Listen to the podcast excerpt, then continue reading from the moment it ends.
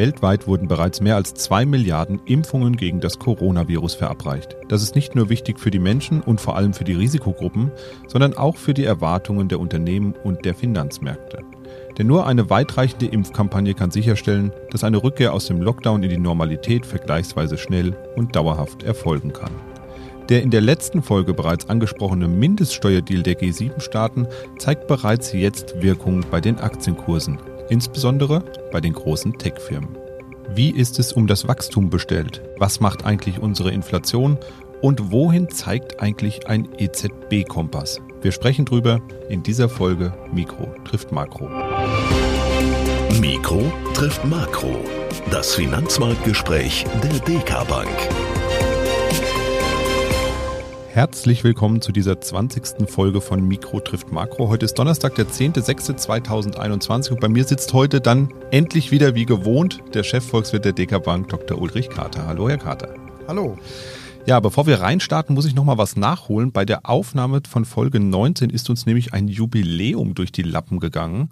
Auch wenn Folge 19 drauf stand, war es mit den ganz vielen spannenden Sonderfolgen bereits Folge 25 unserer Podcast-Reihe. Und ich muss sagen, ich habe gar nicht so richtig bemerkt, wie schnell das nun überhaupt äh, voranging hier mit unserem Podcast. An dieser Stelle auch nochmal ein Dankeschön an all die regelmäßigen Zuhörerinnen und Zuhörer da draußen. Also vielen, vielen Dank auch für die Rückmeldungen und Fragen, die wir an unsere Adresse podcast.dk.de geschickt bekommen. Wir freuen uns immer von Ihnen zu lesen und nehmen die Anregungen auch gerne auf. Nicht immer gelingt es uns, sie hier auch einzubauen, aber aus der ein oder anderen Frage ist auch schon mal eine ganze Sonderfolge geworden, zum Beispiel zum Thema Bitcoin.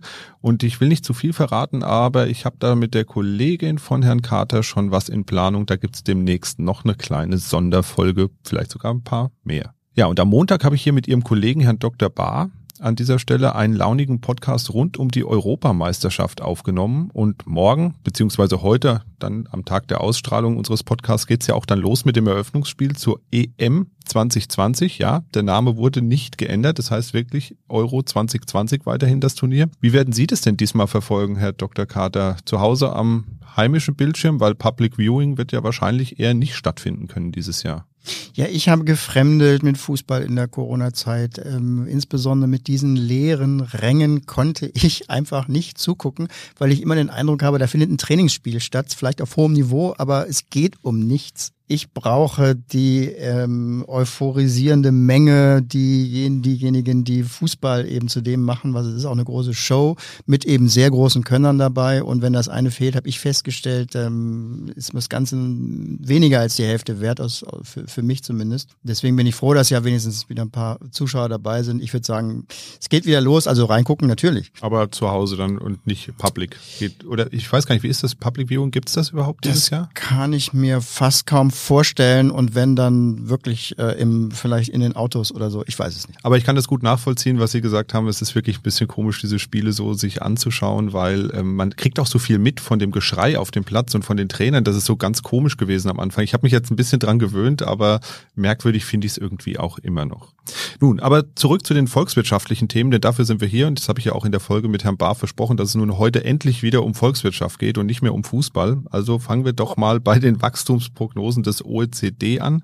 Da habe ich gelesen, dass das globale Wachstum circa 4,4 Prozent betragen soll. Klingt ja ganz solide, aber irgendwie weniger als gedacht. Naja, nee, die Prognose von, von der OECD liegt äh, zurzeit schon bei äh, knapp sechs. Die haben äh, nochmal hochgenommen, ähm, vielleicht aber 5,8, äh, waren im März noch bei 5,6. Äh, für uns trotzdem zu wenig. Wir sind weit über sechs Prozent. Also das ist schon auch ordentlich. Das ist immer ein bisschen das Problem von diesen großen Organisationen. Die sind einfach träger als ähm, so kleine Einheiten wie wir, weil die müssen, äh, jede Zahl muss da durch x Gremien durch abgesegnet werden. Da sind ja viele Länder dabei.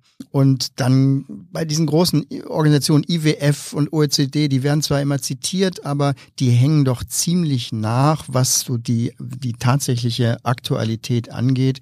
Ich weiß noch, im letzten Jahr im März hatte die OECD dann ihren Wachstumsausblick fürs Corona-Jahr, als Corona also schon wirklich mehr als an die Tür geklopft hatte, dann mal vorsichtig runtergenommen von 2,9 auf 2,4 und dann sagten sie, naja, wenn es eine Pandemie gäbe, dann wäre es nur 1,4 Prozent Wachstum für die Welt Ähm, und ähm, das war dann in Wirklichkeit waren es dann minus 3,3 Prozent. Ich meine, ich werfe da keinen Spein, weil auch wir waren erst im April letzten Jahres bei minus 1 Prozent und erst im Mai letzten Jahres bei den minus 3,3 hatten wir damals, äh, 3,2 hatten wir damals geschätzt, die es dann auch wirklich geworden sind. Ähm, aber trotzdem, diese internationalen Organisationen wenn das gemeldet wird im, im, äh, im Radio und im äh, Fernsehen, dann ist der Markt schon längst drüber hinweg. Also das haben die Marktteilnehmer schon dann vier Wochen vorher äh, auf dem Schirm gehabt. Klar, ist natürlich auch nicht so ganz einfach ähm, im Voraus zu sagen, wie sich alles entwickeln wird, gerade in so einer Situation, wie wir sie im Jahr 2020 im Frühjahr hatten, wo alles drunter und drüber ging. Sie haben mal gesagt, das war wilder Westen. und ich glaube, das passt auch ganz gut. Die Situation war ein bisschen, ja, war einfach sehr ungewöhnlich und ähm, da eine Voraussage zu äh, geben, ist, glaube ich, auch gar nicht so einfach. Ja, und da ist es gut, wenn eben auch viele beteiligt sind, gar keine Frage. Wenn viele unterschiedliche Ansichten dann ähm, in der Öffentlichkeit äh, kursieren, auch diejenigen, die am Anfang ein bisschen absurd erscheinen, da muss man immer sehen, ähm, macht jemand eine extreme Voraussage, weil er sich profilieren möchte oder weil er wirklich ein Argument hat. Äh, apropos, wir haben eben über die OECD gesprochen. Was ist denn das eigentlich genau? Das ist ja so eine übergreifende weltweite äh, Organisation zur Bewertung von ökonomischen Zusammenhängen? Ja, naja, eigentlich eher äh, in Industrieland lastig. Also die OECD ist gegründet worden zur Durchführung des Marshallplans sogar, also nach, nach dem Zweiten Weltkrieg und war deswegen eine europäische Sache. Da waren nur europäische Länder drin ähm, und wurde dann, nachdem das abgewickelt war, das war dann irgendwo in den 60er Jahren, reformiert und ähm, auch da waren dann eher Industriestaaten, die dazugenommen wurden. Es war also die sogenannte äh, erste Welt, nannte man das damals. Und die Kriterien waren, es sollten äh, Marktwirtschaften sein und sollten Demokratien sein, die sich da äh, zusammengefunden haben. Ähm, ja, und damit ist es halt eine von diesen Organisationen, die nach dem Zweiten Weltkrieg gegründet worden sind. Die sitzen in, in Paris. Und es war eben der Ausdruck dieser, dieser weltweiten Zusammenarbeit, dieser Atmosphäre, die eben in den Jahrzehnten nach nach dem großen Krieg geherrscht hat. Man muss alles zusammen machen, man muss eben international zusammenarbeiten. Das täuscht immer so ein bisschen darüber hinweg, dass diese Organisationen eigentlich zumindest an Machtmitteln nichts zu Verfügung haben. Ähm, böse Zungen sagen dann, ja, diese Organisationen sind halt Institutionen, da sitzen halt die Länder am Tisch und wünschen sich gegenseitig alles Gute, aber machen können die nicht viel.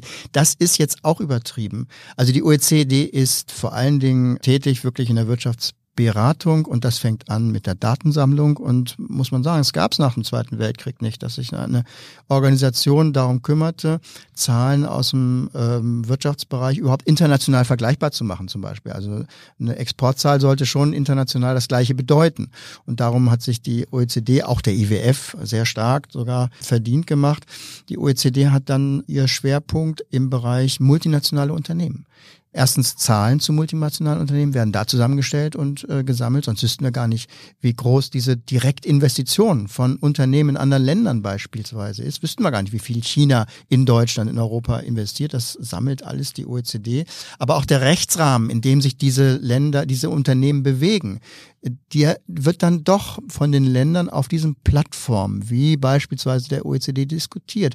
Und gerade der spektakuläre Steuerdeal, den wir jetzt hier gerade ähm, erleben, das heißt also eine Mindeststeuer, ähm, der erste Versuch der Besteuerung dieser Plattformunternehmen, die ja wirklich mit einem Knopfdruck weltweit verkaufen, wo man gar nicht weiß, wo ist eigentlich produziert worden, wo kann man eigentlich besteuern und am Ende kommt gar keine Steuer raus. Ähm, das ändert sich ja jetzt und genau diese Dinge sind auf der Plattform der OECD verhandelt worden. Also ein Gremium ähm, der internationalen Zusammenarbeit, die ja nun seit Trump gar nicht mehr so sehr in Mode ist. Äh, und das ist, glaube ich, die spannende Entwicklung, die man beobachten muss. Das gilt nicht nur für die OECD, sondern die äh, WTO, die, also die Handelsorganisation, die WHO, die Gesundheitsorganisation.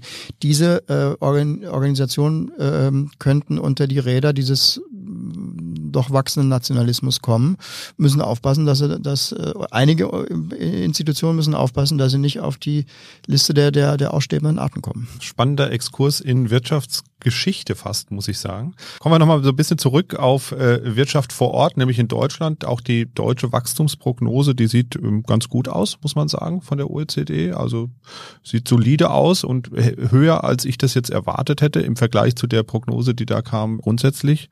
Weil eigentlich steht Deutschland ja immer eher am unteren Ende des Wachstums, weil wir eben da auch äh, gegenüber den großen ähm, aufstrebenden Volkswirtschaften natürlich nicht so stark wachsen. Aber dennoch mit über drei Prozent äh, prognostiziert liest sich erstmal gut. Woher kommt's? Es ist einfach der Neustart der, der, der Wirtschaft. Die Weltwirtschaft wird gerade wieder hochgefahren und das wirklich in einem Tempo, was sich keiner vorstellen konnte, noch im letzten Jahr. Seltsame Diskrepanz. Im letzten Jahr haben die Finanzmärkte eigentlich mit so einem äh, Szenario gerechnet, wie es jetzt stattfindet. Corona wird eingedämmt im Jahre 21 und danach ist alles wieder so wie vorher.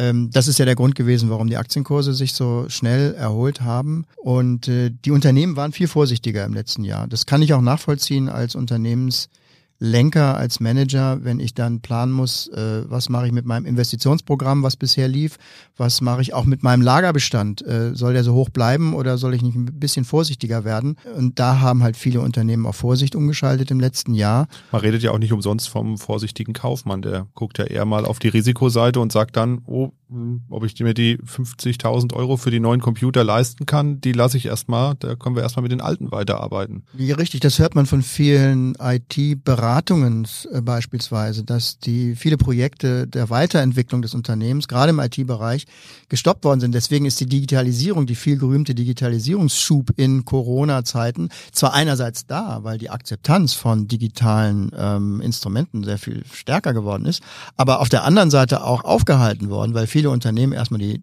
Pause-Taste gedrückt haben, gerade bei Digitalisierungsprojekten. Aber das kommt jetzt alles wieder und von dieser Wucht der, der, der Nachfrage, das ist ein, und, und der Gleichzeitigkeit in der Welt, äh, sind alle auch normale Produktionskapazitäten überfordert und erst recht Produktionen, die jetzt erstmal wieder zusammengebaut werden müssen. Produktionsketten müssen jetzt erst wieder, wieder straff werden, die ganzen Leute wieder zurück an, an Arbeitsplatz. Ein paar Corona-Beschränkungen gibt's ja immer noch. Ähm, und das führt eben jetzt dazu, dass das Material knapp ist, die Rohstoffe knapp äh, sind, die Transportkapazitäten knapp sind. Das äh, führt dann wieder dazu, dass die Vorleistungsgüterpreise so hoch sind, wie sie gerade sind, mit Steigerungsraten von, von äh, fünf bis über zehn Prozent. Ähm, das ist aber ein vorübergehendes Phänomen. Das hält jetzt die Erholung ein bisschen auf. Wenn wir größere Kapazitäten hätte, wäre das Wachstum in diesem Jahr sogar noch höher. Aber es zieht es dann eben auch in 2022 noch mit hinein. Das heißt also, es wird äh, das Wachstum ein bisschen ausdehnen. Insgesamt ähm, eine kräftige Nachholproduktion. Äh, die Dienstleistungen kommen jetzt auch noch dazu ab Sommer. Und damit ähm, werden die Jahre 21, 22 einfach ähm, riesige Aufholjahre werden. Auf der anderen Seite droht weiterhin Inflation. Sie haben irgendwie im Frühjahr mal gesagt, da werden wir uns im Sommer drüber unterhalten. Wenn ich heute rausgucke, sieht es sehr sommerlich aus draußen. In den USA erreicht die Inflation mittlerweile vier Prozent. Bei uns wurden die zwei Prozent durchbrochen.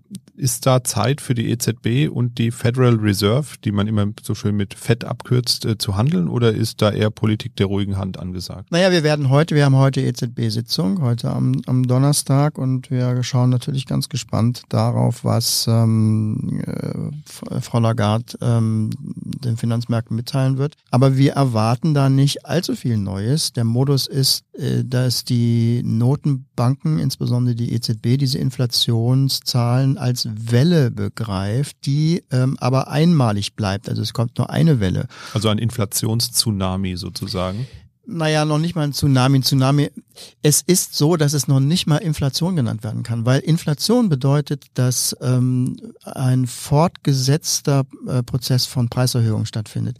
Wenn, wenn man von einer Welle spricht, spricht, dann ist es eher eine, eine Preiswelle. Das heißt also, die Preise steigen jetzt einmalig an ob das Holzpreise sind oder ob das andere Rohstoffpreise sind, am Ende auch sogar ähm, Endkundenpreise, auch die Dienstleistungspreise in den Restaurants und bei den äh, Konsumentendienstleistungen steigen einmalig an und dann verzeichnen natürlich die Inflationsrate ähm, einen hohen Wert.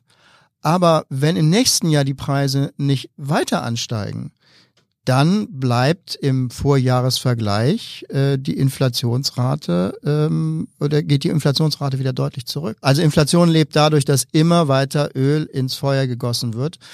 Also das beispielsweise ja auch der, der, der Ölpreis, der äh, auch für viel große Teile der, der Inflation ähm, verantwortlich ist, dass er weiter steigt im nächsten Jahr in Richtung 100 oder, oder noch weiter. Das glauben wir auch nicht. Also wir mm, denken auch, es ist eine, eine einmalige Preiswelle, die da kommt. Und ganz konkret im, im Januar 2022, im nächsten Jahr, denke ich, dass die Inflation in Europa wieder unter die zwei gefallen ist. Wir werden sehen. Wir werden sehen. Apropos EZB, heute ist Sitzung und ich lese immer wieder in den Publikationen, die Sie ja auch rausgeben, von einem sogenannten EZB-Kompass. Äh, den publizieren Sie ja regelmäßig. Was verbirgt sich denn dahinter? Ist das tatsächlich, liegt der bei Ihnen auf dem Schreibtisch? So ein, ist das ein Kompass, wo Sie drauf gucken und dann steht da, wie viel, wie geht's weiter bei der EZB? Nein, alles braucht einen vernünftigen Namen und ähm, der Kompass ist natürlich ein Rechenmodell, ist natürlich ein ähm, System aus Zahlen. Es ist der Versuch, diese vielen Einflussfaktoren, die eine Zinsentscheidung oder die Geldpolitik allgemein beeinflussen, eben, eben zu normieren und, und in regelmäßige Skalen zu, zu, zu gießen. Äh, diese Einflussfaktoren sind ja wirklich sehr breit. Es gibt realwirtschaftliche ähm, Entwicklungen, die muss die EZB sich anschauen, etwa die Auslastung der Wirtschaft, ganz der oberste Indikator für die EZB, aber auch die Produktion selber wird betrachtet. Dann gibt es viele monetäre Entwicklungen, die für das Entscheidungsgremium wichtig sind. Äh, die Geldmenge, wie hat sie sich entwickelt, ähm, die Finanzierungsbedingungen, äh, wie sie gegenwärtig sind. Dann gibt es die Inflationszahlen selber und die eigenen Prognosen, die die EZB beziehungsweise beim Kompass wir machen. Und all das projizieren wir auf, auf eine Skala von, von 0 bis 100 äh, Punkten, um eben genau herauszuarbeiten, ob eben jetzt die monetären Bedingungen gestrafft äh, worden sind in den letzten äh, vier Wochen oder äh, ob sie sich gelockert haben und ähm, ob die EZB da eingreifen muss. Ähm, wir haben es versucht so hinzukriegen, dass so eine Schwelle von 50 Punkten dann eine, ja, eben eine Schwelle dasteht, ab der die EZB nach oben hin dann wieder äh, restriktiver denken muss. Das Ganze ist natürlich ein Faktor in der, in der geldpolitischen Diskussion. Wir veröffentlichen das in der Börsenzeitung jeden Monat und äh, schließen da natürlich auch unsere Gedanken daran, was die Geldpolitik tun sollte. Der Kompass steht jetzt wieder bei 44 Punkten und ähm, da ist es auch eben ein Beispiel dafür, dass man aufpassen muss, dann mechanisch irgendwelche Zahlen dann zu übersetzen in Handlungen der Kompass erscheint uns zurzeit übertrieben, weil wir eben völlig aberwitzige Werte haben beim, bei der Produktion und auch beim Industrievertrauen beispielsweise. Ja, und wenn Sie sagen, dass die Inflation momentan auch tendenziell vielleicht ein bisschen Exakt. übertrieben ist, dann fließt ja. das natürlich da auch ja. ein. Also da müssen wir dann auch natürlich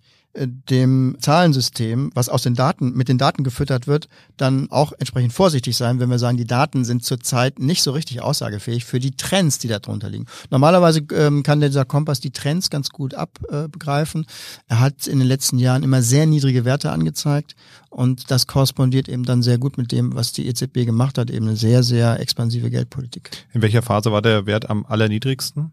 Nach der Finanzkrise oder äh, zwischendrin irgendwann mal? Nein, nein, wir sind äh, auf, auf ähm, äh, Niveaus von Richtung Null gekommen während der großen Krisen und zwar auch während Corona jetzt nochmal. Na okay. klar, mit diesen Einbrüchen, die sind auch wirklich exorbitant gewesen mit der Produktion. Was ich mich auch immer frage, wie nah ist man als äh, Volkswirt oder Volkswirtin eigentlich dran an der EZB? Gibt es da irgendwie regelmäßige Briefings, Termine? Werden Sie irgendwie in volkswirtschaftlichen Runden exklusiv informiert, dass da die ganzen Volkswirte aus dem europäischen Raum irgendwie so eine Telefonkonferenz haben? Wie muss man sich das eigentlich vorstellen? Nein, exklusiv gibt es bei der EZB gar nichts. Und das darf auch nicht sein. Das ist ja für jedes Unternehmen äh, sogar das kleine Einmaleins der Finanzmarktkommunikation und oberste Pflicht, äh, kursbewegende Informationen dürfen eben nur allen gleichzeitig mitgeteilt werden. Und das reicht dann aus, wenn man es öffentlich macht. Man muss also nicht jeden anrufen, den es interessieren täte. Aber ähm, das muss schon gewährleistet sein. Und für, für eine Notenbank, wo ja jeder Einsatz eines, eines kleinen Instrumentes irgendwo kursbewegend ist, weil sie ja das Zentralgestirn der Finanzmärkte ist, ähm, ist alles kursbewegend und deswegen ist es nochmal wichtiger, dass eben alle Dinge, ähm, die von Entscheidungsrelevanz sind, auch nur dann ange angekündigt werden. Deswegen ja auch dann diese Konzentration auf meistens einmal im Monat eine, eine Ratssitzung bei der EZB und dann die Verkündung der Ergebnisse durch eine Pressekonferenz für alle, die es dann eben interessiert gleichzeitig. Nein, was aber stattfindet, sind natürlich Diskussionen ähm, mit den Mitgliedern auch des Zentralbanksrats Ähm, und die dienen die dienen beide. Also mir dienen sie, indem ich halt die, die, die Motivation und vor allen Dingen die gegenwärtigen Diskussionen und Argumente, die bei der EZB eine Rolle spielen. Und darüber kann die EZB schon sprechen, was für sie zurzeit diskutiert wird, was wichtig ist.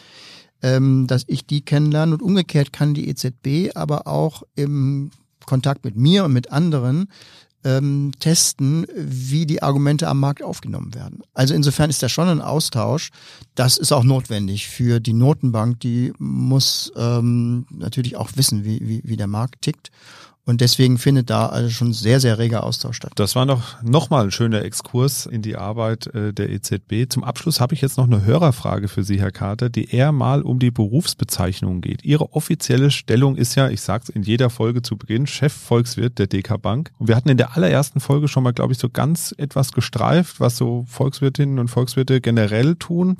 Aber es geht noch mal darum, was den Chefvolkswirt eigentlich von den ich mache jetzt diese Anführungszeichen-Geste, normalen Volkswirtinnen und Volkswirten unterscheidet. Ist das so eine Art Sprecher, wie bei einer Geschäftsführung, wenn man mehrere Geschäftsführer hat, dass man sagt, da gibt es einen Sprecher für die ganzen Volkswirtinnen und Volkswirte einer Bank? Oder haben Sie irgendwie letzte Entscheidungsgewalt, wenn sich alle uneinig sind, dann sagen Sie basta ähm, und sagen, die Inflation ist jetzt 2,1 Prozent prognostiziert? Ich glaube, wir hatten das auch genau bei dem Gespräch über die Volkswirte schon mal dieses berühmte äh, zwei Volkswirte, drei Meinungen. Es, es es ist nun mal äh, so, dass, und das ist gerade auch bei uns ganz augenfällig, wenn wir diese Fragen von Wirtschaft, Wirtschaftsentwicklung besprechen, dann sind die Beiträge, die, die bei uns da am Tisch geäußert werden, von den Kolleginnen und Kollegen kommen. Wir sind ja äh, ein Team von 20 Leuten, die wir am Freitag in der, in der Wochenrunde oder am Monatsanfang in der, in der monatlichen Konjunkturrunde, die wir da austauschen,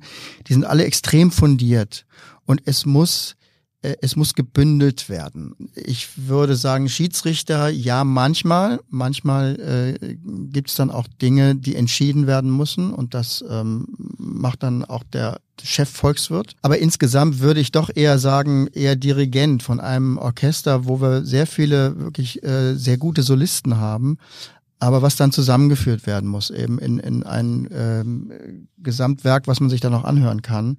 Wobei auch in den Einzelfragen, wo dann also als Schiedsrichter dann äh, entschieden werden muss, welchen Prognose, welche Aussage, welches Argument wiegt denn gewichtiger, da gibt's dann äh, irgendwann dann schon einen Videobeweis, denn irgendwann kommt die Zahl ja dann raus und dann stellt sich raus, ob man recht hatte oder nicht oder wer recht hatte in der Diskussion.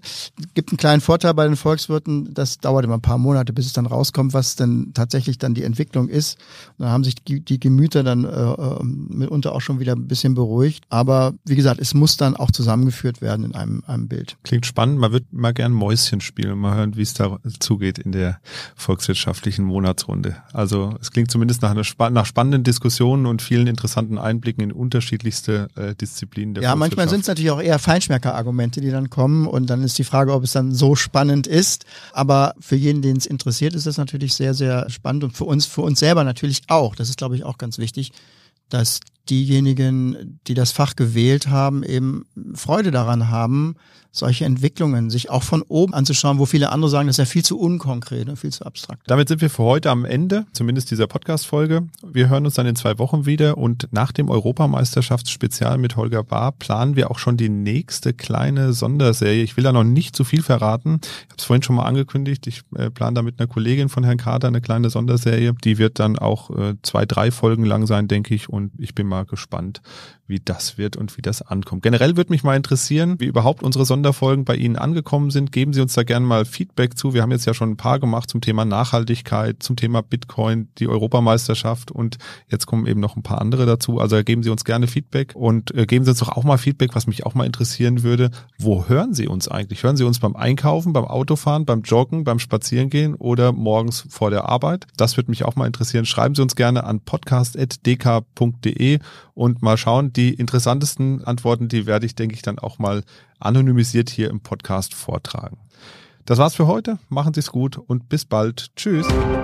Mikro trifft Makro ist ein Podcast der DK Bank. Weitere Informationen zur DK Bank finden Sie unter www.dk.de-dk-gruppe.